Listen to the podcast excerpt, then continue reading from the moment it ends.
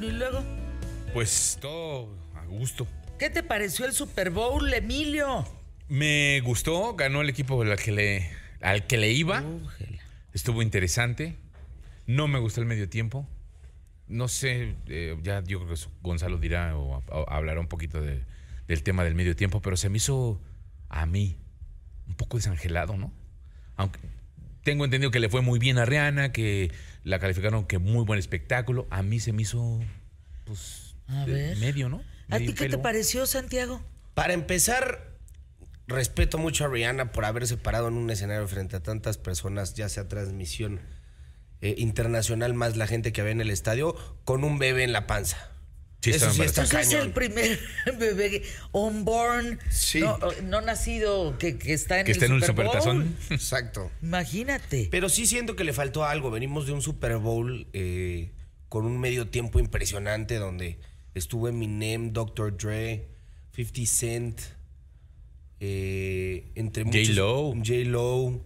Shakira. Entonces, venimos, venimos de un golpe, de un, de un medio tiempo que no había pasado en la vida. O sea, Eminem, de los mejores raperos de toda la historia, si no es el mejor, con Tupac y Biggie, que son otros, otros que ya fallecieron. Y de repente nos ponen a Rihanna y solo a Rihanna. Digo que también no lo hizo mal, pero no, no fue algo para mí que, espectacular que, que- que me hiciera pararme de la silla y aplaudir. O sea, llegó sola sin, sin apoyo, digamos. Sacó, sacó a como entre 300 bailarines que de verdad siempre me ha, me ha- me ha causado mucha impresión el tema de la coordinación entre tantas personas. Se me hace impresionante porque Mm, no se increíble. equivocaban. No, no, Entonces se me, se me hace, se me hace muy impresionante el tema de cuadrar a 300 bailarines, eh, que todo esté bien. a nivel producción costosa. A nivel producción, yo creo que lo más costoso fueron las plataformas, no sé si te diste cuenta, las plataformas que tenían arriba, que se subían y se bajaban, yo explicando como si estuvieran viendo. en donde subían a Rihanna, la, la agarraban de acá atrás para que no se cayera. Imagínate, se nos va con el bebé. No, No, arnés, arnés. Sí, no, Sí, no, no, no. Le ponían su arnés y se subían y se bajaban las plataformas. Pero te digo, nada, nada extraordinario. Yo también concuerdo con, con Emilio, la verdad. Mm. Pero tampoco siento que haya sido un mal medio tiempo. O sea, no fue extraordinario, pero tampoco, pues como, como, ¿cómo explicarlo? Tampoco como que... Y el partido. El partido bueno. bien, el partido muy bien. Eh, yo esperaba, la verdad, también un- poco más al final. que Dije, se va a poner muy interesante. Sí fue interesante. Desafortunadamente, pues terminó en el tiempo regular. Hubiera sido bueno que se fueran a- al tiempo extra, pero bueno. Pero bien, la verdad es que estuvo muy interesante. Un partido muy dominado por las Águilas de Filadelfia en la primera mitad. Y en la segunda mitad, este, Kansas City resurgió. Yo daba por muerto a Kansas City después, ah, cuando terminó la primera mitad, yo daba por muerto a Kansas City porque Mahomes estaba lastimado del tobillo, en fin. ¿Y pero- cómo corrió, eh? y, y cómo corrió? ¿Cómo corrió Mahomes con el tobillo lastimado? vida, Sí sí. está Entonces se puso bastante interesante. Sí. Sí. La- el, el encabezado de uno de los periódicos en México dice, no te cansas. Con K. Ah, ya lo entendí. Ah, no te cansas. Ayer estábamos hablando de eso, de, de que quién iba a ganar, si ganaba Rocky, Rocky Balboa o Superman. ¿Y? Y ganó Superman. Pobre Superman nació en, en Kansas, ¿no? Se supone, Sí, y sí. Rocky en Filadelfia. Sí, sí, sí. ¿Jugada que te haya impresionado, Santiago? A mí lo que me impresionó es lo que estaba comentando Emilio. Eh, y no sé si era 25-25 o 35-35 al final, el marcador. Iban empatados, quedaban dos minutos. 35-35. 35-35, entonces, pues tú imagínate que, creo- bueno, no, no- no sé esto, pero creo que nunca en un Super Bowl se, se han ido a tiempos extras, no sé. No, sí, sí, sí. ¿Sí? Sí. Algo así me, me había, había escuchado yo. Para mí hubiera sido brutal que se hayan ido a tiempos extras, pero lo hicieron muy bien también. Kansas hizo mucho tiempo, se hincó dos, tres veces y lo único que hizo fue patear y ya. ¿Qué tal? Sí, pero estuvo bien. Me- que me parece, insisto. lo- ¿Apostaste? no, no, no, no, hubiera, hu- hubiera, pero no. Lo que me parece destacable es la, acti- la, la- la- la actitud de Mahomes, o sea, de, Está muy de estar lastimado, o sea, iba, llegó, llegó con un, to- un tobillo lastimado al partido. Entonces, todo dependía de cómo llegara al supertazón o el Super Bowl eh, en, el- en la cuestión del tobillo. Llegó lastimado, pero estaba jugando muy bien. Faltando menos de un minuto para irse a la primera mitad, le lastiman el tobillo otra vez. Y Sale, con, sale casi llorando porque va, va, se le ve la cara que trae un dolor intenso porque lo, lo, lo taclean por el tobillo. Entonces ahí fue cuando yo prácticamente dije, ya perdieron. Porque ya no va a regresar, porque pues el tobillo, porque se, a ver si no se lo rompieron, se lo luxaron, ya no regresa. Y aquí se acabó el juego. Y además iban perdiendo, Kansas, Kansas City iba perdiendo. Pero que el, el que haya regresado y haya dado el partido, o sea, un gran partido, sí, la verdad es que se ve la calidad. Bueno, pues vamos a arrancar el programa, tenemos mucho que compartir. Yo les quiero decir que es el primer año que no veo el Super Bowl. Ay, sí, no. ¿Por? No. ¿No te llamó la atención? No, me quedé viendo series, películas, todo el fin de semana. Terminé el tren de Howards, de Harry Potter.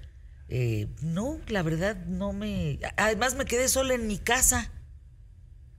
Pues todos salieron y, y luego qu- quise organizarme con un grupo de amigos, me dijeron ya tenemos plan. Pues no, dije, ay, váyanse todos al cuerno. Al cuerno. Y dije, no voy, ya nada más eso me falta. Que vea yo el Super Bowl sola. No.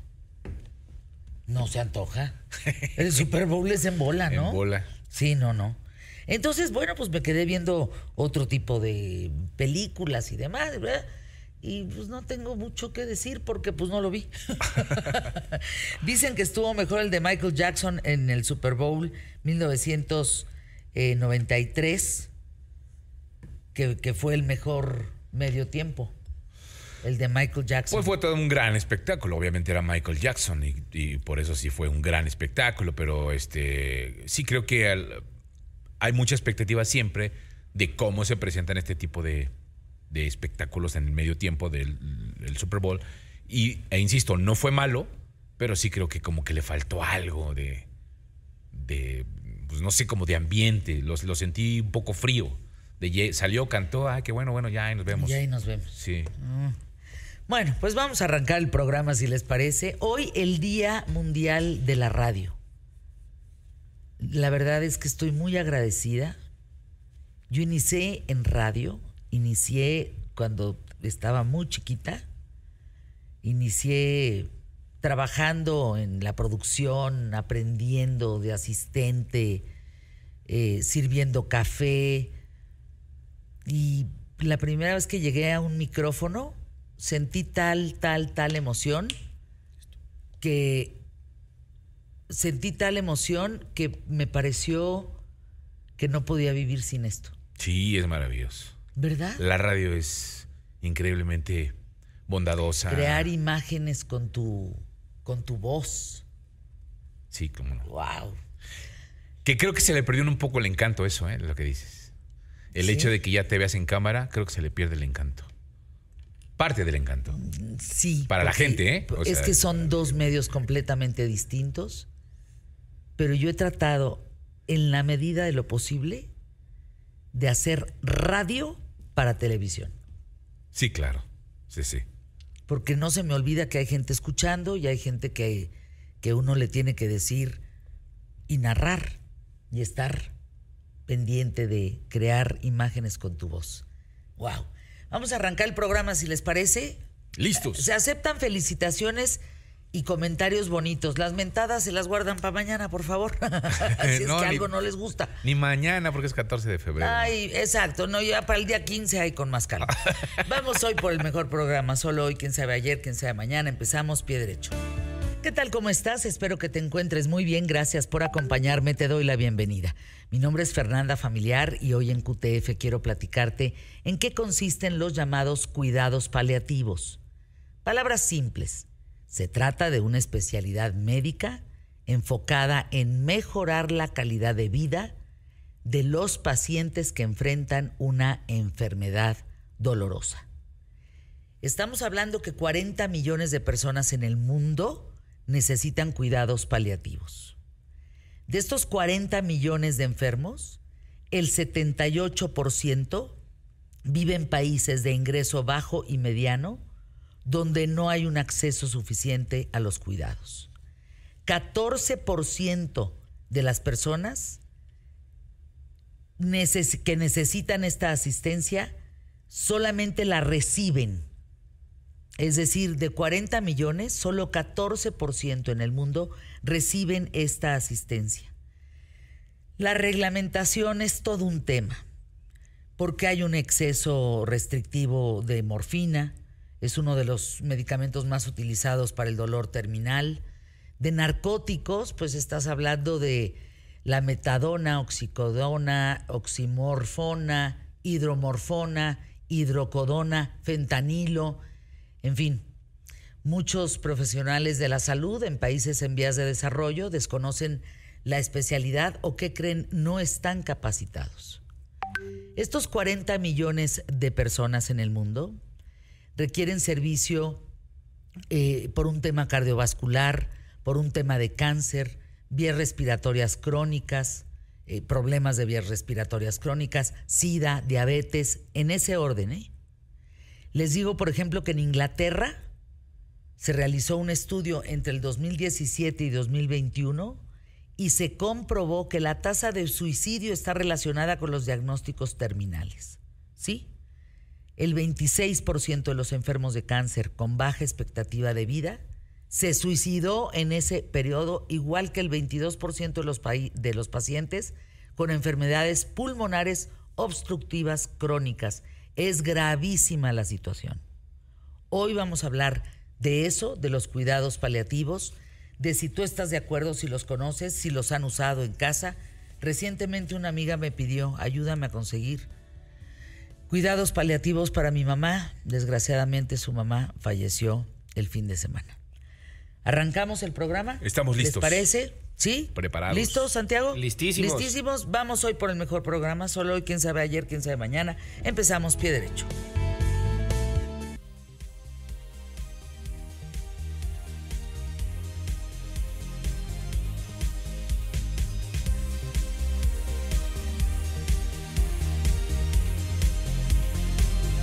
No, no, no. nos está diciendo Emilio en el corte comercial que hasta este fin de semana quitó el árbol de Navidad. Eh, ay, Dios. Que no había tenido tiempo Pero se contrata a alguien. No, ay, Gonzalo.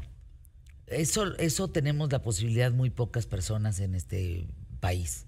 ¿Ya viste los precios de las cosas? sí, sí, sí, lo, lo, publiqué en mi cuenta de, de Instagram y, vi que tú también lo, lo, pusiste exactamente, ¿no? De que, pues sí, el dólar está muy barato, pero pues ¿dónde está el huevo? ¿Dónde está el aceite? ¿Dónde está el arroz, el azúcar, el frijol, la carne y la torta? Sí, claro, pues los precios han subido por múltiples motivos y factores, pero de que están arriba, están arriba. Miren, en el 2018, cuando el dólar valía 19.65, el huevo valía 24 pesos, azúcar 14 pesos, frijol 21 pesos, la carne entre 90 y 120 pesos el kilo y la tortilla 12 pesos. ¿Estamos? Con el dólar a 18.75, hoy casi me da el telele cuando en, en el tema del súper veo que el huevo está a 54 pesos. En mi vida había visto ese precio. El aceite a 65, arroz a 45, azúcar de 14 pesos está en 28. La carne. ¿Sabes en cuánto está un kilo de carne? 220 pesos. Y la tortilla en algunas zonas del país en 24 y en otras 34. Bueno, pero a ver, hay que entender que si, si es multifactorial. O sea, a ver, tú tienes ahí un problema, por ejemplo, en el huevo y el pollo en donde el mercado norteamericano se disparó a partir de la influenza aviar, que también llegó a México, solo que aquí nos hicimos patos. Eh, y, literal, pues ve tú nada más cómo es el tráfico de huevos a los Estados Unidos. Claro. ¿No? La, escasez ya viste y cómo y a cuánto lo venden en Estados Unidos. No solo cuánto lo venden, sino por ejemplo, los norteamericanos que intentan venir a los supermercados, en, por ejemplo, en El Paso y Ciudad Juárez, y luego tratan de pasarlos, pero no pueden porque pues está la inspección fitosanitaria y entonces no te dejan, ¿no? Y entonces es el, estire y afloje, o entre Tijuana y San Diego, en donde nos están escuchando. Un saludo, Alberto Bejar. Este, y así nos podemos seguir. Lo mismo sucede con la carne, obviamente el maíz y el trigo que se ha disparado a partir de la guerra con Ucrania, siendo Ucrania el granero del mundo y habiendo tal escasez, pues los precios a nivel internacional se disparan. Entonces, pues complicada, muy complicada la cosa en cuanto a inflación. Vienen los datos de inflación en los Estados Unidos el día de hoy, si mal no recuerdo. Uh -huh. eh, se supone que van a bajar este, más que lo que ha bajado en México, solo para tomarlo en consideración, ¿no? Que, que eh, así vamos a seguir durante todo 2023, así que paciencia, mucha, mucha paciencia. Eh, cuéntanos, mi querido Gonzalo. Bueno, rápidamente platicaban Emilio y Santiago eh, al principio del programa de Rihanna, Ajá. el medio tiempo. ¿Qué Ajá. te pareció? A ver, es que yo lo veo desde otra perspectiva. Es la primera vez que una mujer embarazada se presenta Exacto. en un show de medio tiempo que están viendo miles de millones de personas sí. en el mundo.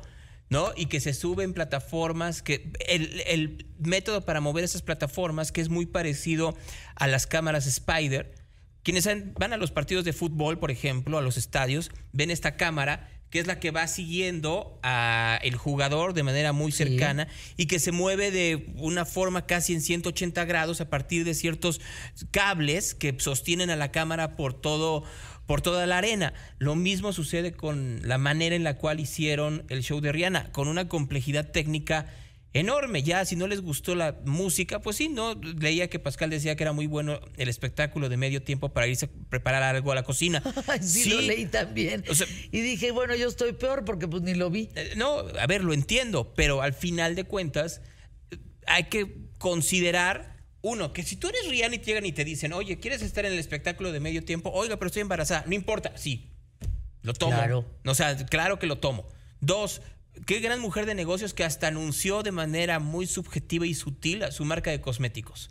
O sea, hay una parte en donde se voltea la cámara y ella se está retocando. Sí, sí, sí. Porque sí, son sí. sus, su, es su maquillaje.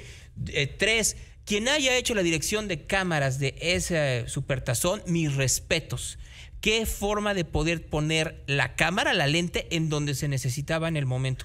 Y ya cuatro, pues si no te gusta la música de Rihanna, pues ya, pues te aflojas y disfrutas el momento, ¿no? Pues ya por lo menos conoces alguna canción de tanta repetición que se dio en la radio en su momento. ¿Qué, qué, cuánto cuesta más o menos un espectáculo? ¿Más de 10 millones de dólares? ¿Un medio tiempo? No, no tanto.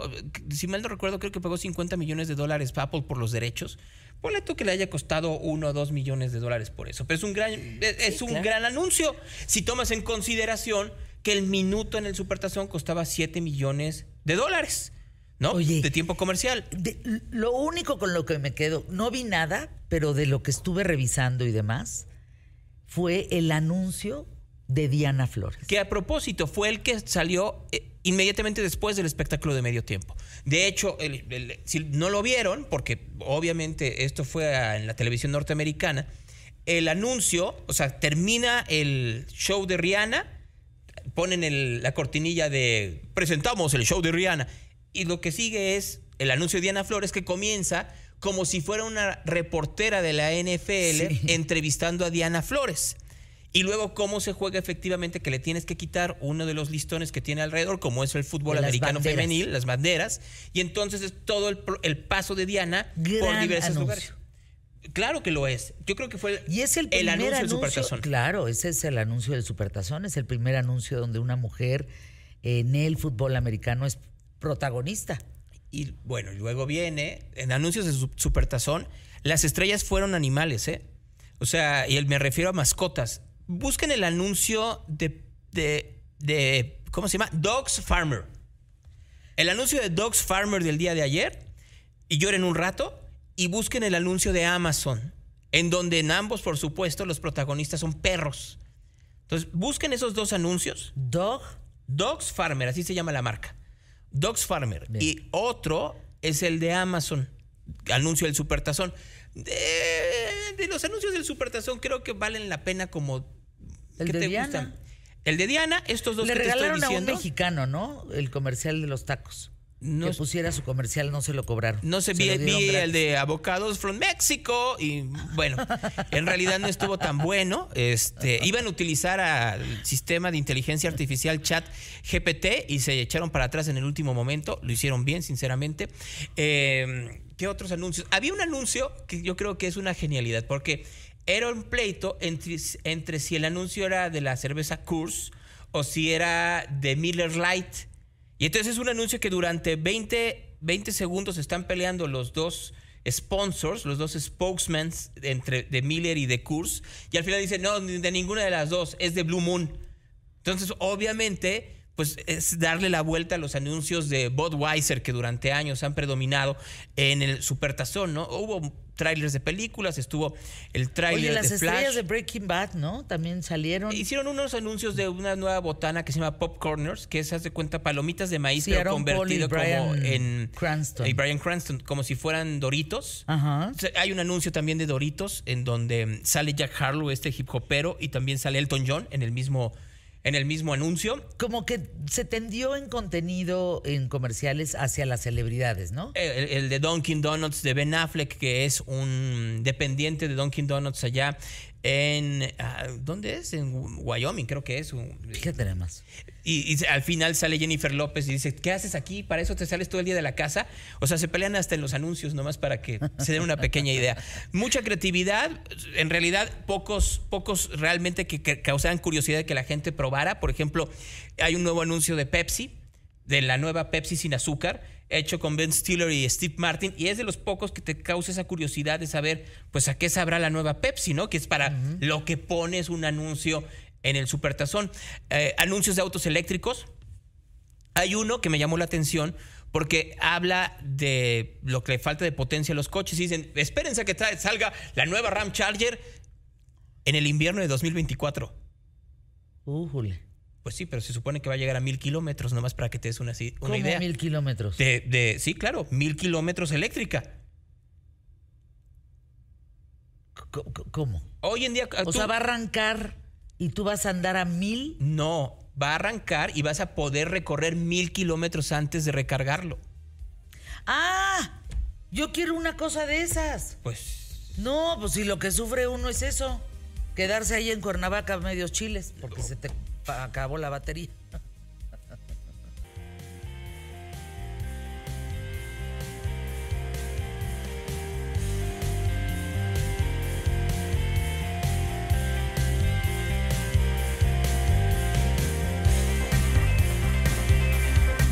Dije, ¿dónde anda Andrés Oppenheimer?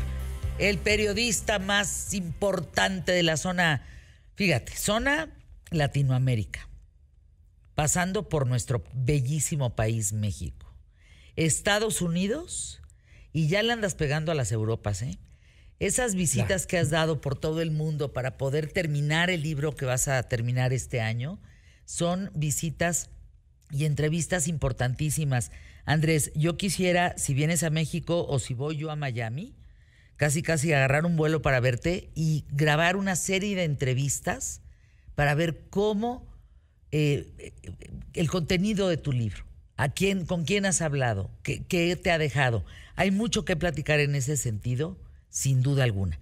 Pero antes, no, no. Las escenas a mí me dio náusea de verlas. No sé a ti, pero México condecora, bueno, no México, Andrés Manuel López Obrador, condecora al presidente de Cuba. ¿Nos explicas? Hola, Fernanda. Eh, mira, Fernanda, no sé, a mí obviamente me, dio la misma sensación que a ti, pero estuve hablando esta mañana con funcionarios de organizaciones internacionales de derechos humanos. Les pregunté sobre esta condecoración que dio el presidente López Obrador al dictador de Cuba, Miguel Díaz-Canel, y me dijeron que no es nuevo, ¿no? Ya han tenido cinco reuniones, tanto en México como en Cuba. Ya el presidente Andrés Manuel López Obrador varias veces habló de Cuba en términos muy lavatorios que dejaron atónitos a la comunidad internacional de derechos humanos, pero me dijeron, Fernanda, que lo que más les llamó la atención no fue la condecoración en sí, sino lo que dijo el presidente en la ceremonia, porque me dijeron que lo que dijo, o sea, si no fuera por, por la tragedia que, está viviendo actualmente Cuba, sería casi gracioso. Porque, por ejemplo, cuando el presidente dijo que el gobierno de Cuba es un gobierno profundamente humano, ¿no? Dijo eh, el, pueblo, el, pueblo de Cuba es admirable, algo así, y después usó las palabras refiriéndose al gobierno como profundamente humano. Y después hizo la extrañísima afirmación de que el gobierno de Cuba, o sea, la dictadura de Cuba, que está en el poder hace 64 años, que no permite una elección libre hace 64 años, que no permite un periódico independiente, que no permite un canal de televisión que no sea del gobierno. Bueno, dijo que esta dictadura está respaldada por un pueblo indomable. ¿No? ¿Y cómo, cómo saberlo? ¿Cómo podemos saber si el gobierno de Cuba tiene el respaldo de su pueblo cuando hace 64 años que no se permite una elección libre, que no se permite un periódico opositor, que no se permite hablar libremente en ningún medio de comunicación sobre el gobierno. Entonces, Fernanda, hay un enorme malestar, como te decía, no solo por la condecoración en sí, que es un absurdo, o sea, es premiar la represión, porque fíjate que según el grupo de derechos humanos Prisoners Defenders, eh, defensores de los presos, que está basado en, España, eh, Cuba es el país que tiene más presos políticos de América Latina, pero de lejos. A fines del año pasado, Cuba tenía 1.034 presos políticos en una islita de una población muy reducida. Comparativamente, para que te des una idea, Venezuela tenía a fines del año pasado 247 presos políticos. O sea, una medalla, una condecoración, la más importante del gobierno de México.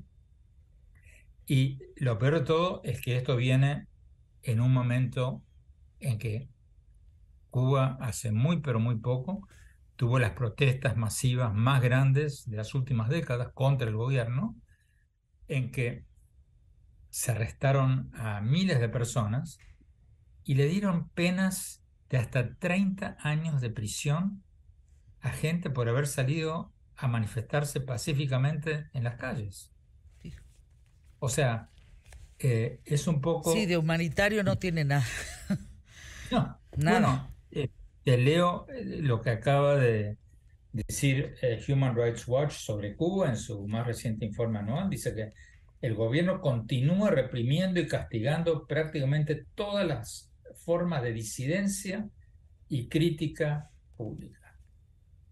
O sea, estás condecorando, bueno, tú podrías decir si, si estuvieran abriendo un poco el espectro político, si estuvieran permitiendo algún tipo de libertad, bueno, o sea, no sería lo ideal condecorar a, a, un dictador, pero bueno, si está haciendo progresos, uno podría hacer argumento de que hay que estimularlo a que siga eh, tomando pasos en la dirección correcta. Pero en Cuba está pasando lo contrario. O sea, esta es una dictadura que en lugar de eh, permitir espacios democráticos, especialmente después de que Estados Unidos, bajo el gobierno de Obama, le tendió un ramo de olivo, eh, empezó a, flexibilizar sus sanciones, pero Cuba no ha hecho nada, al contrario. Entonces hay un gran, pero un gran eh, malestar, te diría, entre eh, las organizaciones que defienden la democracia, los derechos humanos en el mundo, por esto que ha pasado en México el, fin de semana. Eh, lo digo como ciudadana y lo digo en, el más ferviente deseo de preservar la democracia en México, de, poder ser y saber que México puede llegar a ser una potencia importante, no lo es porque pues no, no estamos en manos de personas que, que vean la democracia como una salida para el bienestar de México. Eh, a mí me, me, sentí muy indignada, me sentí eh, defraudada. Hay tantos personajes tan importantes allá afuera en el mundo que no son tiranos, que no son dictadores, eh, que no atentan justo contra los derechos humanos, ¿a quién condecorar con un águila eh, azteca, ¿no? En, grado de collar. Que digo, ¿por qué pensar en el presidente de Cuba? En Miguel Díaz Canel, ¿por qué? ¿Y por qué crees, Andrés? ¿Por qué? Pueden ser varias cosas. Yo creo que es algo tan sencillo como eh, lo que piensa López Obrador. O sea, yo creo que el presidente eh, tiene este romanticismo que muchos teníamos en la década del 70 o del 60, pero que muchos hemos superado viendo la realidad de Cuba. Porque todos en algún momento pensábamos que, que era un gobierno digno, etcétera, etcétera. Pero cuando empiezan a fusilar gente y empiezan a arrestar gente y pasan los años y no permiten el menor espacio de libertad, uno cambia de idea. Pero bueno, el presidente de México obviamente sigue con ese pensamiento de los años 60 o 70, eh, un poco back to the future, o sea, un poco eh, como si nada hubiera pasado. Eh, por suerte, Fernanda eh, está muy solo en eso porque yo no conozco otro gobierno que en años recientes le haya dado, otro gobierno democrático, que en años recientes le haya dado una condecoración y la más importante a un dictador como el, el dictador de Cuba. A mí se me erizaba el cuero cabelludo, ¿no? Todo el cuerpo cuando gritaban que viva Cuba libre y soberana, que viva nuestra América, la fraternidad universal, que viva México. Ahora, yo decía, bueno, y el foro de Sao Paulo en su máximo apogeo. Bueno, tú me preguntabas, eh, aquí viene todo esto. Yo me pregunto, Fernanda, si en la reciente visita del presidente López Obrador a Washington, en su reunión con Biden, en toda esta negociación por la migración, que es muy importante para el presidente Biden si quiere que su partido o él mismo gane las elecciones del 2024, yo me pregunto si acá no hay, no hubo un intento del presidente de México de decirle, de pedirle algo en nombre de Cuba a Biden. Y, y, no descarto que, que le vaya bien con eso, porque ahora que Florida, que era el estado donde más oposición había a cualquier entendimiento con Cuba, eh, ahora que Cuba eh, Florida se ha vuelto totalmente republicana, ahora que los demócratas, que el partido de Biden no tiene mucho que esperar de la Florida, quizás no me extrañaría que el presidente Biden tenga un gesto unilateral hacia Cuba, cosa que a mi juicio sería un grave error. ¿Por qué? Por lo que te decía recién.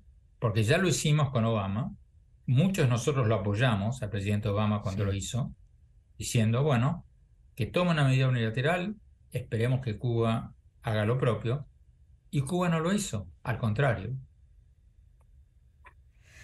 Eh, ¿Sabes qué es terrible, eh, querido Andrés, el significado del, águila azteca, ¿no? En México. Esta alta distinción de que entrega el gobierno de México a extranjeros por servicios, fíjate, prominentes prestados a la nación mexicana o a la humanidad. Bueno, ese es otro tema. Los servicios prominentes en este caso son los famosos médicos cubanos. Y como tú sabes, México le paga no a los médicos cubanos, sino al régimen de Cuba. Y según algunos de los médicos que han desertado, a los médicos les pagan entre un 10% y el 25% de su salario. Si no es esclavitud humana eso, ¿qué es? Impresionante, Andrés, lo sucedido el fin de semana. Gracias por estar con nosotros, querido Andrés. Próximo lunes en punto de la hora, ¿te parece? Gracias, Fernanda. Hasta siempre. Gracias, mi querido Andrés. Eh, bueno, CNN, ¿a quién vas a entrevistar el domingo? Rápido, rápido. Este domingo voy a tener, no te lo quiero adelantar, pero va a ser alguien muy importante hablando sobre el caso de Nicaragua y la liberación de los 222 presos políticos. Anuncios.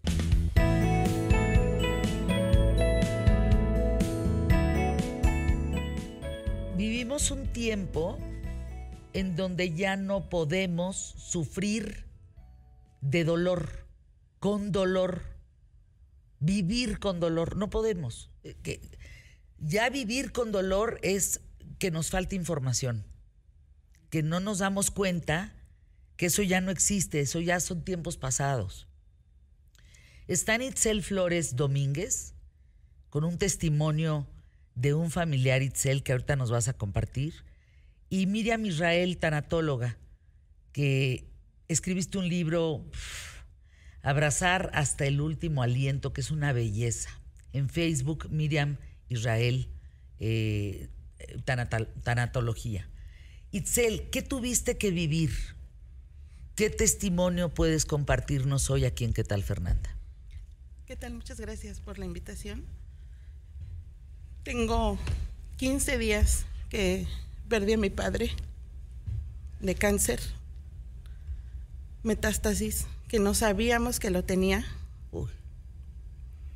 Él ingresó al hospital en octubre por supuestamente un vértigo y que lo llevó a un infarto donde me habían dicho que tenía dos arterias tapadas y estuvimos buscando eh, hacerle un cateterismo, pero él empezó a tener como cosas raras de en la parte derecha. Entonces, este, lo llevo con un neurólogo y me le hacen estudios y me dicen que tiene un tumor en la cabeza. Y fue así de, a ver, espérenme tantito. O sea, del vértigo, infarto, tumor en la cabeza. Y yo dije, ¿qué está pasando? O sea, tantos años en el seguro y... Y nadie se dio cuenta. No, lo único es que lo habían manejado como hipertenso y diabético. Entonces, eh, él, nosotros nos empezamos a dar cuenta que tenía como dolores de cabeza seguido, pero eso lo, lo llevó a eso, ¿no? Que según era hipertenso, el dolor de cabeza era porque se le subía la presión. Por supuesto. Entonces, este... Encuentran este tumor. Ajá, y, me dicen, se, me, se empezó a convulsionar, lo llevo a urgencias y me dicen, probablemente, no, el doctor me dijo, esto es metástasis. ¿Cómo? O sea, espéreme tantito, ¿cómo metástasis? Sí, esto es, este tumor no es el primario, hay que buscar ¿Cuál es dónde se generó el cáncer. Cuando me dice la palabra cáncer, Pero fíjate, Itzel, tú dices llegué en octubre, noviembre, diciembre y enero. Así es, murió el 27 de enero. O sea, en tres meses, cuatro meses, tu padre no le da tiempo de luchar contra esta carrera, digamos, del, de un cáncer, que cuando te dicen metástasis, pues es que ya estás en un nivel 4, nivel ya muy avanzado, en donde ya poco hay que hacer. Exactamente, entonces yo le pregunto al oncólogo, me lo mandan a oncología del siglo XXI y me confirman lo que ya me habían dicho. Entonces me dice, lo único que hay que hacer es quimios y radios. Yo le dije, ¿con eso se va a curar mi papá? ¿O lo va a encapsular? O no sé.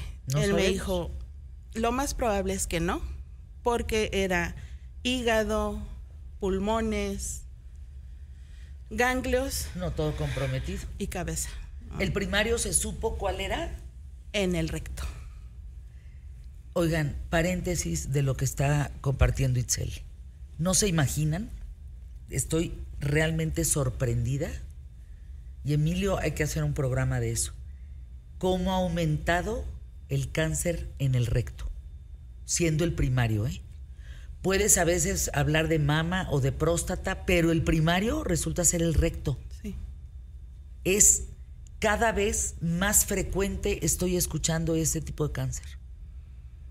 Ahora, en este proceso, Itzel, hablando de los cuidados paliativos, Cuando tú recibes ese impacto de noticia, esa tristeza tan profunda que sabes que se va a acabar llevando a tu papá. El tema importante es que no le duela, que le duela lo menos posible. ¿Qué hiciste? ¿Qué, qué decisiones tomaste en ese sentido? Eh, cuando me dicen en su clínica que tenía cáncer y que solamente lo íbamos a reconfirmar en siglo XXI, yo hablé con mi familia y yo les dije, ¿qué vamos a hacer? ¿Se va a internar o qué vamos a hacer? Mi papá desde antes me había dicho, no quiero estar en un hospital. No, no, sí. O sea, no quiero estar ahí. Y yo dije, Quiero mi voy, cama. exactamente. Entonces, quiero mi casa, quiero mi familia, quiero... les dije a mis hermanos, no va a haber quimios, no va a haber este, radioterapias, nada. Entonces sí, le dije al, al médico, pues no, no, no, no quiero este, quimios ni radios. Entonces me lo llevo. Y empieza, pues sí, ese proceso, ¿no? De estar pensando, sí, me lo llevo a casa y afortunadamente Sí, no, no, soy tenía- enfermera, Sí, sí. no sé qué- si le viene un algo, yo qué voy a ¿qué hacer. voy a hacer? Entonces, Digo, a lo mejor sé inyectar, pero pues, ¿qué- ¿y luego qué le inyecto? Sí, de verdad es, no sabes, Miriam, es terrible eso, terrible. Así es, me lo llevo a casa con esa incertidumbre. ¿Qué vamos a hacer? ¿Qué, qué, qué, qué, qué sigue? Eh, le comentaba a Miriam que a mi hija le gusta mucho leer y la llevamos, ella también estuvo muy metida en el proceso con su abuelo, sufriéndolo igual. Eh, me dice mi esposo, vamos a llevarla a una librería para que comprarle un libro. Y estamos esperando a que ella escoge el libro y mi esposo está sentado y está el estante donde estaba el libro de Miriam. Está así, él voltea y me dice, mira, y lo veo. Abrazar hasta, el, último aliento. Tu libro, Miriam. Sí. Yo creo mucho en el Padre Azul y dije, esto me lo está mandando él, ¿no? ¿En el Padre Azul? En Dios. Simplemente. Para mí es el Padre ¿Le Azul. llamas Padre Azul? Porque creo que es una llama azul. Ah, qué bonito. Y eh, mi esposo lo empieza a ojear y me pasa esta página y me dice, lee esto. Despedida. Página 152. Por el amor que te tengo, cuando sea tu momento, para mí va a estar bien que te vayas. Yo te dejo ir. Me duele verte sufrir, te amo, te extrañaré mucho, pero me repondré. Yo voy a estar bien. Honraré tu vida viviendo la mía. Si hay algo que aún no puedes perdonar, te sugiero cerrar con, por el amor que yo me tengo, te dejo ir y suelto mi enojo. Te perdonaré cuando esté listo o lista para hacerlo. Qué importante es este párrafo, Miriam, porque mucha gente no se da la tarea de una despedida. No piensa que pues que no se va a ir. Claro. es el miedo de que se vaya. El problema es el miedo de que se vaya. Y entonces, esta, esta frase, esta, este, esta parte de la despedida, forma parte de cuatro pasos que yo sugiero para una despedida, que es honrar, agradecer, perdonar y soltar. ¿Cuántas veces entramos al cuarto de nuestro ser querido y nos picamos los ojos porque no sabemos qué decirle? y nunca le decimos gracias por la vida, gracias por el viaje a Acapulco, gracias por los valores que me diste, ¿sí? O te pido perdón por las trasnochadas que, me, que, te hice o por los cambios que no te regresaba yo, o yo qué sé, sí, hay, hay tantas cosas que eh, podemos agradecer, que podemos pedir perdón y, y honrarlo. Honrarlo quiere decir te veo, te veo como este ser que me dio que me dio la vida, ¿no? Y te agradezco la vida, porque aunque seas hijo adoptado, aunque seas, tienes muchas cosas, ¿sí? Por qué agradecer. A un padre biológico tienes que agradecerle el que tu esperma se juntó con el de mamá y gracias a eso estás vivo. O sea, hay muchas cosas. Y esto, Fernanda, lo podemos hacer, este, este ritual de honrar, agradecer, perdonar y soltar, lo podemos hacer hasta para las personas que ya no están entre nosotros. Nos sentamos, hacemos una carta y le decimos los cuatro pasos y con eso nos damos la oportunidad de cerrar. ¿No? Me estaba comentando Itzel y me encantó, dice, mi hermano vive en Estados Unidos y le dije que hiciera los cuatro pasos con mi papá y en una videollamada, pues de esa manera se despidió de mi papá. Entonces, es, es tan importante que, que es, es una de las grandes razones por las cuales me permití escribir el libro. Fíjense que tengo una gran amiga y me reservo su nombre porque pues no, no tengo autorización de ella para contarlo. Ella lo ha contado públicamente, pero bueno, eh, el caso es que ella y su esposo vivieron una etapa durísima, él de muy mala salud, muy enfermo.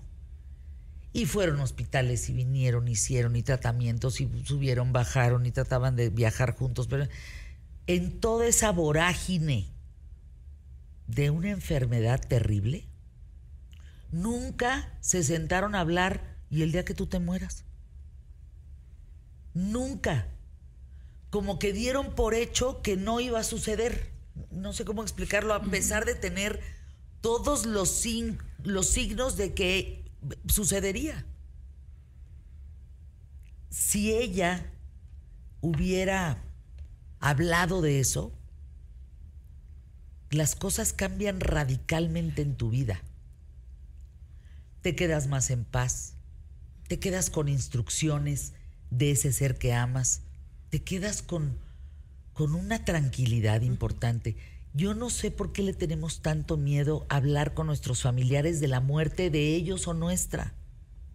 No debemos de tener miedo. Va, va a suceder. O sea, si algo tenemos verdaderamente seguro es que va a suceder. Déjenme escuchar junto contigo a, a los patrocinadores de ¿Qué tal Fernanda? Y regresamos con este tema, cuidados paliativos, con Itzel Flores Domínguez, que viene a compartirnos su testimonio, y con Miriam Israel, Abrazar hasta el último aliento, su libro.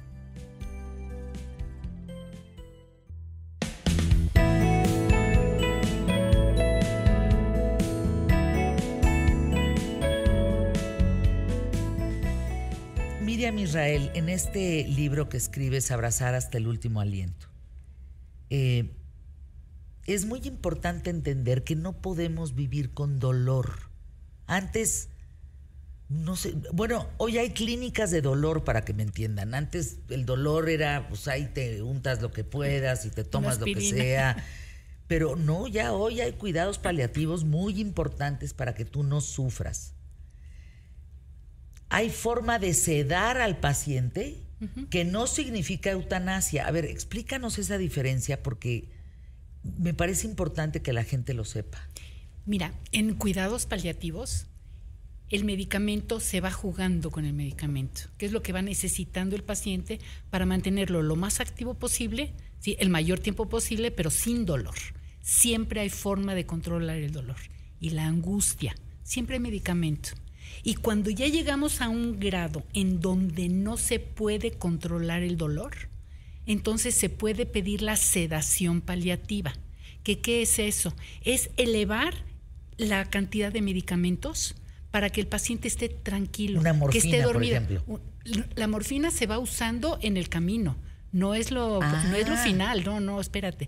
La morfina se va, se, se va poniendo poco a poco. Hay parches de morfina que se va dando primero un cuarto y luego cuando no funciona se le da el Ah. medio y cuando no funciona se le da completo y cuando eso ya no funciona entonces le meten aspi te voy a decir una tontería, aspirina con, eh, con otro medicamento y con la morfina para controlar el dolor siempre se puede controlar el dolor. Hay una sola enfermedad que no se puede controlar, que es la, cuando se pierde la mielina del, del nervio, que se ¿En pierde. los dedos? ¿En los- no, en el, el- en el en cuerpo? nervio, en el cuerpo, que se pierde. Qué dolor. eh, se pierde la cobertura de los nervios y entonces está eh, cortocircuito constantemente la- los, las señales. ¿no? Pero eso no se puede controlar. Pero en ese caso hay que sedar, que es la sedación, es, una, es medicamento elevado. ¿Cuál es la eutanasia? La eutanasia es cuando tú pones una inyección para que la persona muera. No es lo mismo dormirla durante una semana, ¿sí? Para que esté sin dolor, a que tú le pongas una inyección para que muera, ¿sí? Energéticamente, y tú me vas a entender, cortas la posibilidad de que esta persona viva lo que tiene que vivir. con la eutanasia. Y sin embargo, de la otra manera, con la No sedación sufre. paliativa, no está sufriendo, la familia no sufre, el paciente no sufre, pero al mismo tiempo está en un estado de semiconciencia y le podemos ayudar para que cierre, le podemos ayudar para que se vaya, podemos hacer la llamada del, del hijo que está en Estados Unidos o del hermano con el que tiene un, pro- un problema y entonces lo ayudamos a que cierre su ciclo y se pueda ir en paz. ¿Cómo fue la partida de tu padre, Itzel? En términos de dolor físico, Empezaba, sí empezaban, pero él tenía el parche de de, de morfina. morfina. Eso ayuda Bastante. Importante. Yo, yo, me- yo creo que es, también depende de dónde esté como el cáncer, porque a él para, pa- el parche le sirvió para la cabeza. Él empezaba a agarrarse la cabeza, a rascarse, ¿no? Y sí llegaba un momento en el que hacía, como era de este lado, hacía esto, lado izquierdo. ¿no? Y ya Se daba como masaje en el cuero cabelludo, ¿no? Voy a, a, a lo mejor decir marcas o no, sé si tiene- puedo. No importa, claro que puedes. Compramos el marihuanón. Mi mamá se lo untaba en la cabeza. ¿Le servía? claro. Fue así, era así de. Es que, ¿saben qué? Tienes que echar mano de Sí, lo que de todo. encuentres, de todo. de lo que sea. Él empezó a tener, justamente le comentaba a Miriam, el 24 de diciembre, él empezó con dolores. No podía hacer popis. Por lo mismo, entonces empezó a tener los dolores. Yo veía sus ojos, estaban a punto de salirse Sí, del, del dolor. dolor. O sea, me volteaba a ver. Yo decía, ya. O sea, llévatelo. No, no Es que- puede ser que tenga ese dolor. Sí, no, no, no, no, no, no podemos permitirlo. Perdón. Quiero hacer hincapié. Fíjate cómo su dolor es cuando lo vio a él con dolor. Nos puede hablar de la muerte de su papá y de cómo se despidió y cómo fueron los últimos respirar. Todo eso me lo habló perfecto. Hasta que tocamos el tema que papá tenía dolor, ahí es donde nos quebramos. Porque si tú tienes dolor, yo me quiebro contigo. Sí, prefiero que no estés, que estés descansando, como dicen, que nunca he entendido por qué descanse en paz, de qué vas a descansar, ¿no? Pero es decir, que, que pase otra vida, que pase... Que trascienda. Que trascienda. Sí. Eh, De acuerdo a la religión que tengas, pero lo que no podemos es permitir el dolor. Ahora, existen clínicas del dolor. Sí, sí, sí. En todos los hospitales hay clínica del dolor y cuidados paliativos, pero no saben cómo manejarlo. Perdón, con todo el respeto, ¿sí? Pero hay que saber manejar cuidados paliativos específicamente con el dolor. En clínica del dolor saben cómo hacer un bloqueo, saben cómo dar medicamentos, etcétera, pero tienen que saber, tienen que capacitarse en cuidados paliativos, en cómo dar esta escala es- se llama escalera, escala de- del dolor o algo así, que van juntando los medicamentos, los cambian, los suben, le bajan, le hacen, le tornan. ¿Quién es experto en eso? ¿Hay expertos en cuidados Mira, paliativos Sí, que por estudian? supuesto, por supuesto. En México se tiene que estudiar médico, después la carrera de eh, an- anestesista, después la carrera de algología. Ellos son los que se dedican al dolor, ¿sí? Y luego le meten por ahí el cuidados paliativos. La razón de mi libro, Fernanda, es comprender que no es nada más capacitarnos en esto del dolor y los cuidados paliativos, sino comprender el dolor que vive la familia cuando no está bien atendido el paciente. No, es que ver a un pariente, a un familiar, a un ser amado sufriendo. Es, le decía yo a Itzel hace un momento, Itzel, ¿tuviste la fortuna de por lo menos vivirlo tres, cuatro meses? Prepararte. Pues, y no sé si te prepares o no, pero por lo menos no te agarró de un Exacto. minuto a otro, ¿no? No. Eh, yo conozco a alguien muy, muy cercano que su mamá se fue de la noche a la mañana, sí, ¡pum! En un tronar de dedos, en un accidente, y, y no es posible. La ves y no logra sacarse adelante. Sí, no logra, difícil. no logra. Es, es, es hondo lo que. Son dolores brutales. Claro, pero sabes ahí que, Fernanda, mira, Yo cuando doy una terapia, generalmente doy una sola terapia, tanto a la familia, ¿sí? Como si es una terapia individual, porque no, no nos vamos a ver la historia y el psicoanálisis y todo. No, no, no, vamos al pan, pan y al vino, vino. Hay que ver qué trae atrás esta, esta chica y hay que ver cómo ayudarla para que cierre. Con los cuatro pasos, ¿sí? De honrar, agradecer, perdonar y soltar, ahí podemos trabajar perfectamente bien esto de la despedida, pero también ver cuáles son las pérdidas que esta chica tiene atrás del fallecimiento de mamá, porque quizá el fallecimiento de mamá fue lo que le detonó todas las pérdidas que traía por atrás. Fíjate que por acá me dicen, Fer, mi padre está sufriendo, tiene mucho dolor, no hay medicamentos. No, en efecto, no hay medicamentos en México. Sí, también nos pasó eso. A ver, explícate. Eh, cuando nos recetan los parches, sí, los primeros los encontramos facilísimo, pero ya para los segundos, o sea, era de ir en farmacia, en farmacia, en farmacia, porque yo no sé qué pasó con los medicamentos controlados. Con todos. En todas las farmacias nos decían lo mismo. Sí tenemos en stock, pero no sé por qué no los están soltando. Y luego encuentran bodegas llenas de medicamentos caducados. Caducados.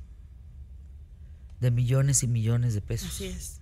Porque una caja con dos parches, más de 1500. Hablando del miedo, Fer, a la muerte.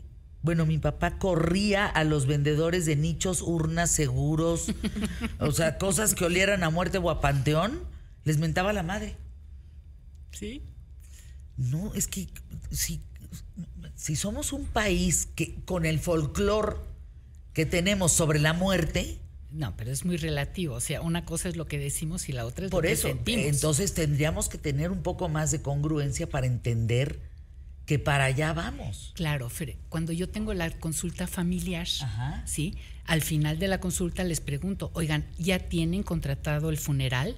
Y me dicen, no, pero si todavía no se muere. No, espérate, no es lo mismo contratarlo un día antes que un minuto después. Porque cuando lo contratas un día antes, en el momento que viene el fallecimiento, ya sabes a quién hablarle, ya sabes qué documentos necesitas tener a la mano, ya sabes qué vas a hacer.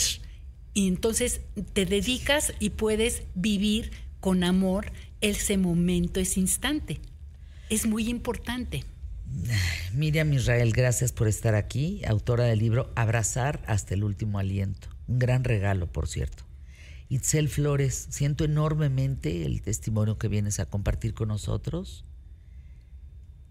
y darte cuenta que ese momento en que le, viste tanto dolor, dice Itzel, sentí que se le salían los ojos, Fer, de tanto dolor. Saber que ya no siente ese dolor. No, y la forma en que quedó al momento de fallecer me tocó, ¿sí? Estar con él. Él me decía, tú vas a estar conmigo, sí, hasta el último, donde Dios me permita estar contigo. Nos tocó a mi hermana y a mí. Y se fue con una paz, con una paz que no tienes idea. Y yo agradezco este libro haya llegado a mi vida. Cuando Miriam me habló, fue la confirmación de que Dios existe. Abrazar hasta el último aliento. El libro. Patrocinadores.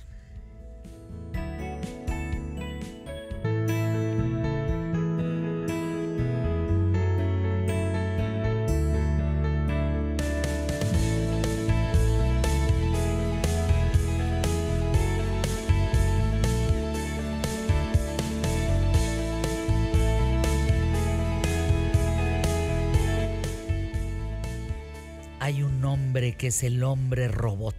¿Sí? Said Badwan, qué gusto saludarte, arroba el hombre robot. Algún día quiero preguntarte por qué el hombre robot, ¿de acuerdo? Hoy la ciencia del amor es un estudio frecuente en muchas universidades por científicos, es un tema de gran interés en la actualidad, en esta sociedad moderna la ciencia del amor. Lo más cercano que he podido leer en ese sentido es a Helen Fisher, eh, hablando de cómo funciona tu cerebro, eh, las reacciones químicas, las conexiones, eh, por qué la piel se te ve mejor, por qué piensas mejor, por qué tienes una sonrisa estúpida que no te la borras con nada del mundo, etcétera, por un tema químico, lo que genera la química del amor. Pero a ver, ¿qué dices de la ciencia del amor? Hola Fer, pues para empezar, que es una fecha muy interesante, muy bonita para hablar del amor, ¿no? También mañana puede ser un día muy deprimente para muchas personas. Y justo eh, muchas empresas han intentado capitalizar en eso y vendernos la poción del amor, ¿no? Así como en esas películas de magos y hechiceros que puedes darle a alguien algún perfume, alguna poción y que se van a enamorar de ti, pues intentan vender eso. Y lo cierto, Fer, es que sí existe una poción del amor. Pero esa poción del amor, como bien describes que nos cuenta Ellen, la cocina nuestro propio cerebro.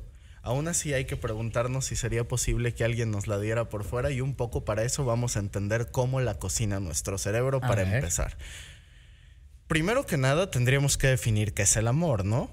Y para eso me podría remontar a las definiciones de algunos filósofos amargados como Nietzsche, que dice que el amor definitivamente estaba amargado sí, ese señor. Nietzsche sí tenía sus problemitas por ahí, porque sí lo hizo pedazos, que no existía, ¿no? Él dice exacto, él dice que el amor es la excusa que nos inventamos para no sentirnos animalitos en celo. Así, palabras más, palabras menos. Pero así de agresivo y de, de amargoso. o personas como Schopenhauer, que también eran aparte de misóginos y otras cosas amargaditos también, que decía el, el señor que el amor por lo menos era la mentira que nos inventábamos para entender que nuestro cuerpo nos empujaba a perpetuar la especie a través de la reproducción. Entiéndase que toda la filosofía, todos los poemas, todas las canciones, todo el etcétera. Era para que tuviéramos relaciones sexuales y reproducirnos. Tener hijitos, ¿no? Tener hijitos. Esa, esa, era la De, o sea, conservación de la especie en el nombre del amor, que entonces pura madre del amor, porque lo que importaba era eh, eh, copular. Y que un nivel fisiológico, o sea, un nivel de nuestro cuerpo, eso es bastante real. Todos llegamos a sentir después de la etapa de la adolescencia, donde todas estas hormonas invaden nuestros cuerpos, esta necesidad de ver a otras personas, de enamorarnos, de etcétera, ¿no? ¿Cómo ocurre? ¿Cómo ocurre en nuestro cerebro? Pues justo empieza en el hipotálamo y empiezas a segregar estos licuados de hormonas, ¿no? Que empiezan con la dopamina, que es la hormona del deseo. Empieza con eso, con un deseo y es una sensación súper fuerte, ¿no? Es esto que muchas personas confunden con la adrenalina, ¿no? Es como cuando te vas a comprar un coche nuevo y que te sientes el día que lo vas a comprar así, uff pero que ya que lo compraste, pues ya no se siente igual, ¿no? Es exactamente lo mismo, eso es la dopamina. Si esta idea es correspondida, que ahorita vamos a hablar de, de qué hace científicamente más posible que sea correspondido, entonces empieza a segregar otra hormona que es la oxitocina, que esta sí se le podría llamar la hormona del cariño, ¿no? Esta viene de los besos, de los abrazos, del contacto visual, de, cuando con este contacto visual hay, hay, hay esta sensación de, amor correspondido. Cuando se toca piel con piel, que también se segrega curiosamente con mascotas, eh, pero viene distinto, ¿no? No viene con esta dopamina primero y con esta necesidad de perpetuar la especie. Y finalmente, Fer, viene esta última hormona que complementa este licuado de lo que hace que nuestro cerebro se vuelva el amor, que son las endorfinas. Estas te dan una sensación de adicción, te hacen querer regresar por más. Y para que segregues estas endorfinas, lo más fácil, especialmente en mujeres, es que se segreguen después de que hay un orgasmo. Entonces, si hay esta atracción mutua que es empujada inicialmente por la dopamina, que se va generando esta confianza, este apego con la oxitocina, y finalmente tenemos estas endorfinas del orgasmo, uff, es el cóctel perfecto para que haya esta sensación de amor. Ahora, todo esto es un proceso que se da muy naturalmente y estas sustancias, excepto la dopamina que todo el mundo, especialmente hoy día con los teléfonos celulares, segregamos a lo loco, pues son neurotransmisores que venden psiquiatras con prescripción a personas que los necesitan, ¿no? Es algo que las personas podrían tener. Pero ¿qué haría que yo me enamore de una persona en particular? ¿Qué e- explica, según la ciencia, que yo me enamore de A y no de B? ¿Por qué me gusta más esta mujer que esta otra? El olor, la vista, el tacto, el... ¿Qué? Justo. Los hombres son más visuales y las mujeres tienden a pensar más en cómo le va a ir a los hijos que pudieran tener en esa relación, aunque no estén buscando tenerlos, ¿no? Entonces piensan en si ese hombre va a poder cuidar de esos hijos, si va a poder mantenerlos y qué genes les está heredando, ¿no? Lo piensan más en eso, mientras que los hombres se fijan más en cómo se ve. Pero lo cierto es que hay un factor más que viene en el aroma y es muy subconsciente. En realidad son dos factores. El primero está muy estudiado y tiene que ver con histocompatibilidad, que quiere decir qué tanto, si tuvieran hijos esas dos personas, el sistema inmunológico de ese, de ese niño o de esa niña sería fuerte, qué tanto podría resistir ciertas enfermedades. Y finalmente la parte de las feromonas. Esto está súper interesante para cerrar porque hay estudios que muestran que personas heterosexuales responden a feromonas femeninas y no a feromonas masculinas, que personas homosexuales responden a feromonas de su mismo género y no hay estudios de esto, pero pues podríamos pensar que personas bisexuales responden a todo tipo de feromonas humanas. ¿Qué tal? Y este es un tema muy controversial en la ciencia porque así como empresas te intentan vender en la poción del amor en lugar de todos los otros neurotransmisores que te hablé, estas feromonas sintéticas, en realidad no hay ninguna evidencia de que estas feromonas realmente tengan un efecto en que puedas Bueno, hay perfumes, mejorar lociones. tus posibilidades de ligarte a la otra persona. El olor del amor, dicen chocolate, floral y oriental. Alguna de las familias de aromas más asociadas al amor. Y crean esta sensación porque cuando le das chocolates a alguien, ¿qué crees? Segregan hormonas parecidas a las que estaba diciendo, como Tal eso. Exacto. O sea, te hacen sentir esas recompensas en tu cerebro. Entonces, les voy a platicar un poquito más del tema en, en mis historias. Estoy como arroba el hombre robot en Instagram. Entonces ahí me, me gustaría platicarles más al Pero respecto. entonces, ¿no hay manera, digamos, que esta liberación de oxitocina eh, sea a través de algún medicamento, algún ungüento eh, X que pueda generar que se active quizá el ejercicio, pero El ejercicio es un ejemplo perfecto de algo que nos hace segregar endorfinas. Y a veces se busca que estas personas eh, confundan, ¿no? Hay como trucos ridículos que no aportan mucho en realidad, pero que tal vez le pueden aportar a la persona que se siente insegura de hablarle a su crush, como de que quieres hacer que se enamore de ti, llévala a saltar en paracaídas, ¿no? O a la montaña rusa, o etcétera. Porque va a confundir estas emociones con tu presencia y entonces va a generar esas hormonas. ¿de y- veras hay, datos sobre, sobre eso? Curiosamente podría tener pensado. sentido, Fer. ¿Sí? Sí, en realidad sí. La cosa es que incluso usar uno de estos perfumes de feromonas, etcétera, O con endorfinas, ¿no? te puede generar que, que no realmente, o sea, no tendrías cómo detectarlas. Mira, a ver, las feromonas, si hay algo en tu cuerpo que, que te hace detectarlas por el olfato, ¿no? Que es eh, el órgano vomeronasal, que es lo que viene a eso, ¿no? Y sí, sí se pueden consumir algunas de estas hormonas justo a través del olfato y se dan en dosis a pacientes psiquiátricos y etcétera. Y se ha intentado, pero lo cierto es, y un poco refutando a estos amargados de Schopenhauer y Nietzsche, Oye, ¿qué decía Freud? O sea, son corrientes eh, que me parece interesante que se dice desde la filosofía, desde la sociología, desde el tema del, del análisis, ¿no? Del psicoanálisis. ¿Qué se dice del amor? ¿Valdría la pena un resumen desde los teólogos? En fin, ¿qué dicen del amor? que el tema verdadero, al menos de estos dos, y, y justo yendo a eso, y que estaría increíble aventarnos todo un, un tema de eso, Me encanta. es que están confundiendo el enamoramiento con el amor. El enamoramiento viene de todo este licuado hormonal que puede durar tres años, a lo mucho cuatro, y después de eso se acaba. pero por eso se acaba el amor. No, probablemente ahí es donde puede empezar el amor y solo ahí. Porque si hay enamoramiento, eso no es amor. El amor es una decisión. La propia palabra enamoramiento, estás mintiendo, es decir, es un falsa, es un es algo muy velado, es una falsa expectativa. Justo esa y es eso, expectativa. exacto, eso dura, entiendo, ocho meses me- o menos.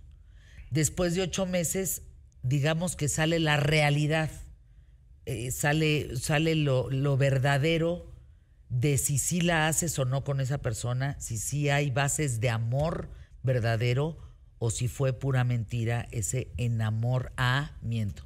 Exacto. Wow. Y wow. son etapas, ¿no? Esa última etapa de las personas que logran llegar a viejitos, ¿no? Y que ves así, que los ves y dices goals, quisiera eso para mí, ¿no? Encontrar esa persona que están ahí, los viejitos tomados de la mano y dándose besitos en el avión. A esa etapa se le llama el apego y es la que es una decisión. Eso es el verdadero amor. Arroba el hombre robot. A mí un día Gabriel García Márquez me dijo, el amor, No más. no, no, el amor, comadre, el amor es compromiso y responsabilidad. Punto. Lo demás sobra. Casual, así me lo contó el Gabo. Casual. Me encanta hablar contigo, Sí, pero por eso. Casual, casual.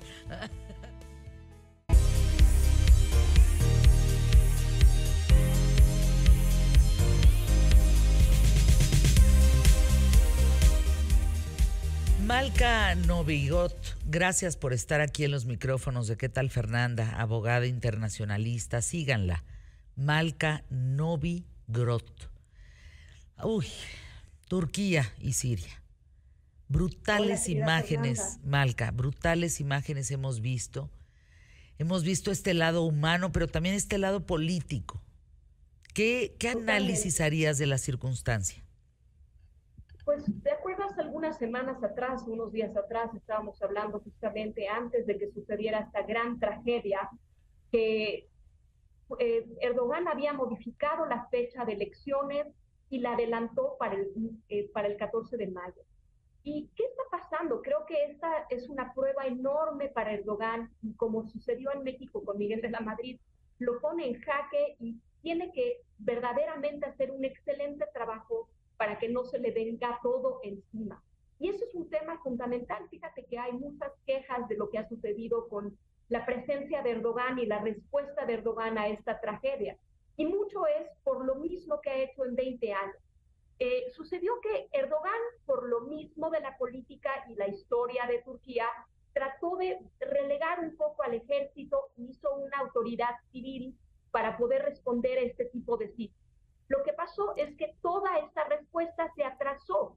Entonces, eh, la verdad es que Erdogan ha sido muy criticado en cómo ha dado respuesta y vamos a ser claros de que Erdogan tiene un antecedente muy pertinente en cuanto a lo que, lo que sucedió. Por ejemplo, en 1999 hubo un temblor en Izmir y debido a la terrible respuesta del entonces primer ministro Bülent Erdogan, fue que el partido de, de eh, eh, Ecevit fue el, el primer ministro que tuvo que responder este sismo. Erdogan tuvo todas las ventajas para poder salir adelante. Bülent Ecevit no supo responder al sismo, se tardó muchísimo en responder.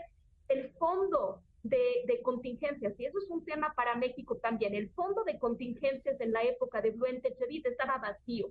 Habían utilizado todo el dinero para, para hacer otras cosas. Entonces, cuando vino este sismo, no tenían el dinero, no supo qué hacer, se quedó con las manos cruzadas por mucho tiempo Bülent Ecevit. ¿Y quién sacó partido? Erdogan. Entonces Erdogan aprendió las lecciones.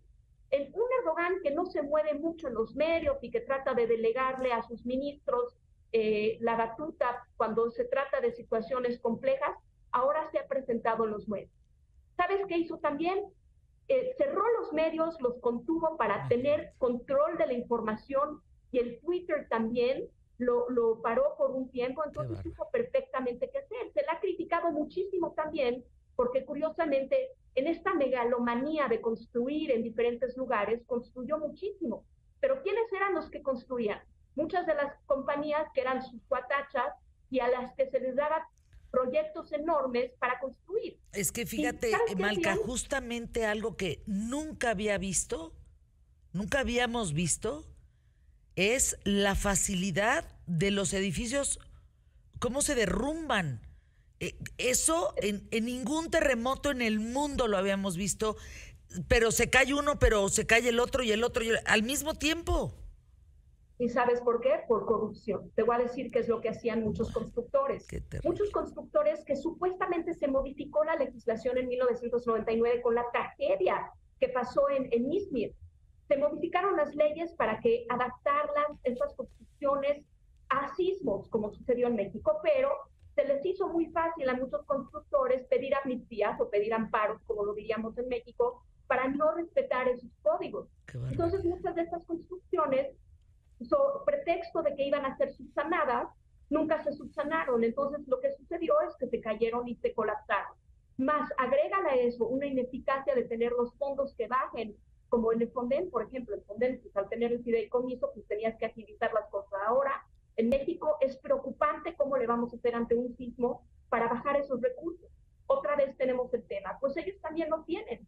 Y todas estas construcciones como sucedió en el temblor del 85, yo veo muchísimos paralelismos. Se dan cuenta de repente de que, oh, sorpresa, no se cumplían con los códigos de construcción. Entonces, ¿qué pasó? Pues sí, hay muchas personas que no se, y, y agrégale eso, la gran tragedia de que están en una situación de invierno donde hace frío, los rescatistas no pudieron llegar, es una zona muy complicada, y bueno, todo este vaivén político y toda esta maroma política ciertamente va a afectar a Erdogan. Por más que controle los medios, en las votaciones que se vienen, sí, no una respuesta pertinente, sino una respuesta ágil, como se merecía a la gente, pobrecita, y con los escombros hay regiones donde tuvieron, entre ellos, que la comunidad eh, hacer lo que podían para rescatar a la gente que estaba bajo los escombros. Y como bien lo sabemos en México, el tiempo es la esencia y las politiquerías no sirven de nada. Tenemos que ponernos eh, más en comunicación esta semana, Malca. Eh, también se ha em, eh, hablado mucho de ayuda que llega a Turquía, pero que no está llegando a Siria, que se habla más de Turquía. Estamos hablando que van alcanzando los 40 mil muertos. Comentaba yo aquí en un principio, si en aquel terremoto anterior en Turquía eran ya 30 mil muertos, en este, sin duda, rebasaremos los 60 mil muertos, que eso es una tragedia. Bueno, un muerto es una tragedia, pero el desplome de los edificios es lo que ha causado esta terrible tragedia de este, en este sismo. Miren, hay un colegio de arquitectos eh, en donde, según los arquitectos e ingenieros eh, eh, turcos, eh, se cae todo, todo, todo alrededor de un edificio de gobierno que ese permanece intacto. El de gobierno permanece intacto. Los de alrededor, todo está como mazapán, desmoronado. Es increíble. Gracias, Malca. Gracias por estar aquí en los micrófonos de ¿Qué tal, Fernanda? Me da mucho gusto saludarte.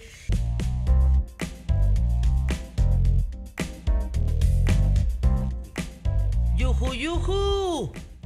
Hola, Fer. ¿Cómo va el programa, Emilio? Hasta acá, en la isla bonita. Hola, yuju, yuju. Es que lo tengo en una distancia, amigos de la radio pues de algunos unos 20 pasos, 25, cuando antes estaba como aquí nuestro gran eh, invitado Marco Pacheco a unos tres pasos. Entonces, yuju, yuju, ¿cómo va el programa? Muy bien, gracias a las personas que se comunican con nosotros y siempre nos escriben. Hasta Tampico mandamos un abrazo, a los quetaleros de Querétaro también les mandamos un abrazo, gracias. Y te tengo un, un, este, un mensaje, mi querida Fer del el señor Víctor Cedilla García desde Puebla. Dice que quiere obsequiar una roca que tiene 33 años con él. Esta roca es de la Virgen de la Paz en Bosnia, que seguía perteneciendo a la antigua Yugoslavia y apareció en 1981 cuando estaban ahí un grupo de seis jóvenes y bueno, rescató esta, esta roca. Pero el- eh, la situación es que quiere hacer el obsequio eh, personalmente cuando vayas a Puebla para entregártelo. Es que saben que ya llevo tiempo que no me llevan a Puebla. Yo no sé si que, que- que- por qué o qué. Pues que se organice la, la ida a Puebla. Vámonos a Puebla. No, eso es una, eso es un albur, Emilio. ¿Ah, sí? Vamos todos a Puebla. ¿No te acuerdas que era en el camioncito donde iban? Bueno, ya me callo. Ahí muere. Pero hace cuánto No me acuerdo de eso. Yo me acuerdo que le cantábamos al chofer. Al chofer no se le... Y entonces, ¿No? ¿Qué? al chofer no se le... Cantábamos así. ¡Qué barbaridad! En la secundaria. Pues en qué secundaria ibas, Emilio, no manches. Oye, bueno, que nos inviten a Puebla, porque tenemos muchísimo público ahí. Y antes íbamos, pero sí o sí, unas dos o tres veces al mes. Pues sí. Eh, Dios lo tenga en su santa gloria. Pero pues no nos invitaba. Pues sí, exacto. ¿Quién sabe bueno, por nu- qué? nunca nos quiso invitar. Qué bueno que dijiste, nos quiso. ¿Coma o sin coma? Nos No, quiso, coma, nos qui- invitar nunca- o nos quiso la- invitar. Las dos cosas. Nunca nos quiso invitar.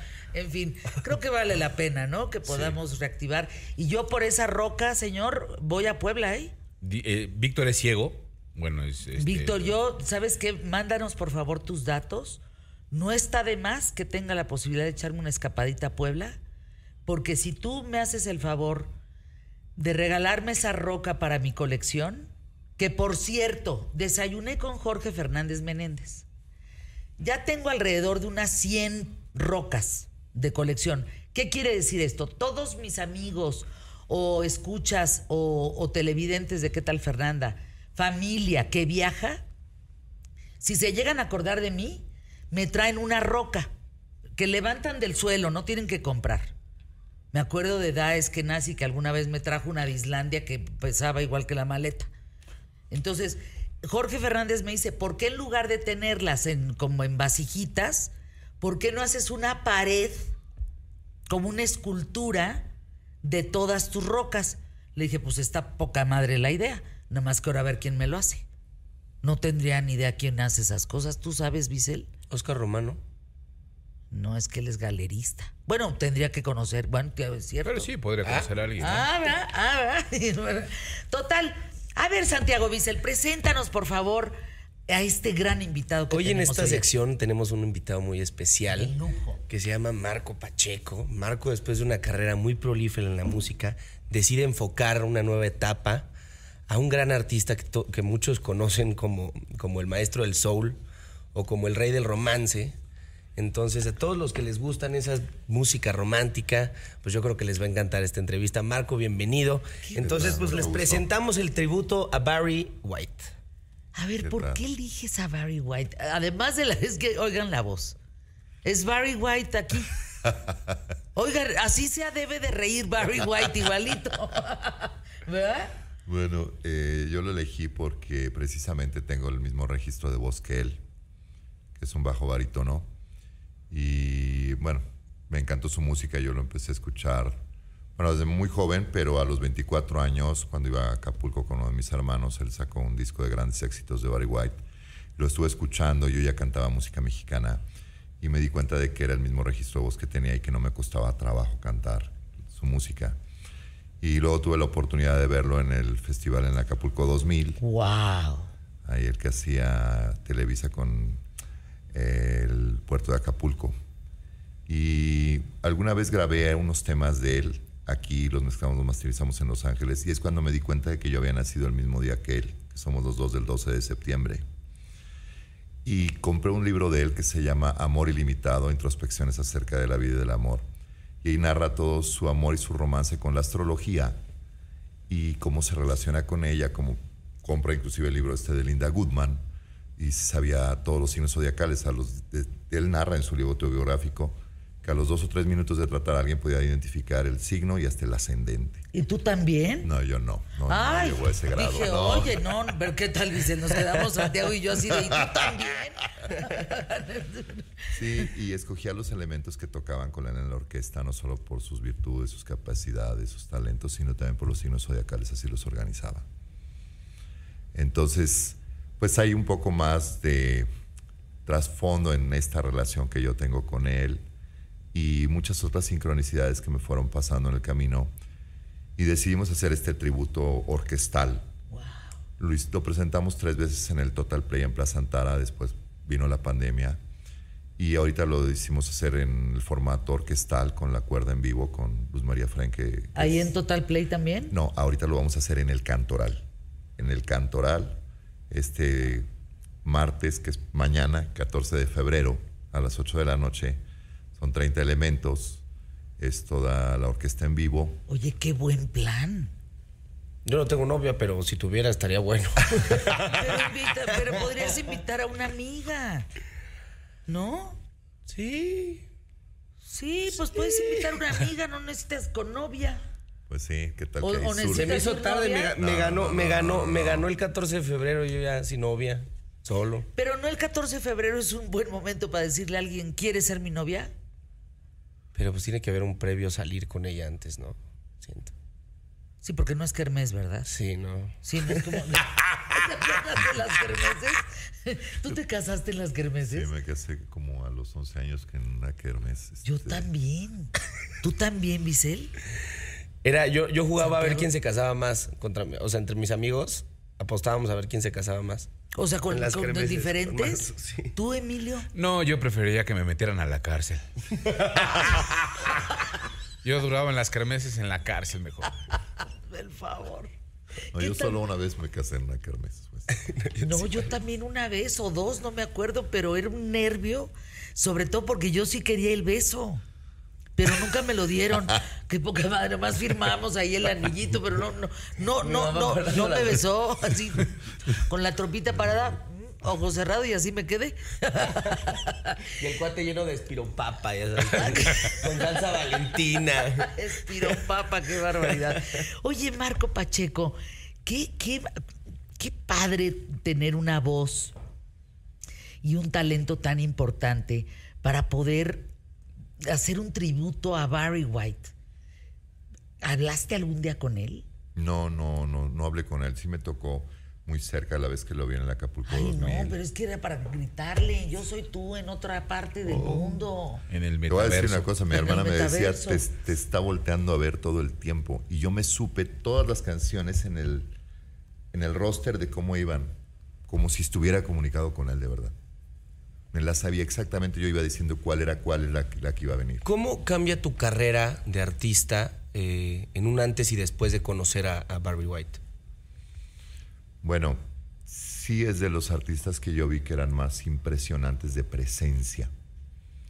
Yo este, le comentaba a alguien que eh, fue un artista que cuando lo presentó, lo presentó creo que Alexis Ayala con Joana Benedek, desde que entró al escenario le veías el aura así súper fuerte. Que yo solamente un aura de ese tamaño y con esa vibración y esa presencia, se la había visto yo a Deepak Chopra en el premier cuando lo trajeron hace como 26 años, 27 años. Y obviamente la radiación que tenía de amor en su voz y la orquesta que traía, que traía 37 músicos, estaba impresionantísimo. Sí, es una leyenda caminando. Tenemos. ¿Quieres cantar? O mejor en el, en el, en el cantoral. ¿Dónde está el cantoral? Está en Puente Joco, sin número. Es atrás de la Torre Mítica, donde está Sociedad de Autores y Oigan, ¿qué les pasa? Fui a Mítica hace una semana. Válgame el centro comercial. Yo lancé Mítica aquí en ¿Qué tal, Fernanda? Nosotros lanzamos por primera vez a Mítica. eh, lo mencionamos, vinieron a decir, Fernanda va a ser otro nivel de centro comercial. ¡Wow! ¿Qué onda con el Palacio de Hierro de Mítica? Está impresionante. ¿Y qué creen? Ahí me fui al cine. Que voy entrando Santiago Bissell y que hay camas. Ah, igual que en el de Bosques, en el de Arcos Bosques. Hay camas. ¿Hay camas? Sí, nada más dije que bueno que no vengo con mi papá, oye, porque qué incómodo ir al cine con tu papá y acostarte en una cama, pues ¿qué es eso? O que fuéramos al cine. Pues ahora 14 de febrero, aprovechen. Yo voy a estar en la cárcel, entonces. Ay, no lo digas ni de broma. Pero en la de No, la no. kermés. De la Ah, kermés, bueno, sí. sí, no, no, no, no. A ver, danos los datos, ¿dónde podemos comprar? Por favor, es un gran plan para mañana. ¿Dónde podemos comprar los boletos? En Ticketmaster o en la taquilla del Cantoral, ahí van a estar los ¿Y qué boletos buscamos? ¿Tributo a Barry White? Tributo a Barry White, el mejor tributo al maestro Barry White que jamás se haya hecho. Hijo, que, que, que, que- que nos cante, dice, ya no nos va a dar tiempo. A ver, un 10 segundos, a ver, A ver.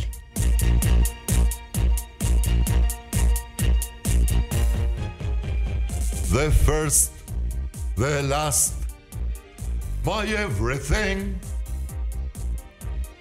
and the answer to all my dreams. You're my sun, my moon, my guiding star, my kind of wonderful. That's what you are. No, no, no, ¿qué les pasa? Híjole, qué voz de rononón. Marco Pacheco, arroba Barry White, Tribe, tributo. Que llegues muy lejos con este tributo, no solo en México, que te vayas a giras internacionales, lo mereces. Muchísimas gracias. ¿Con qué te quedas?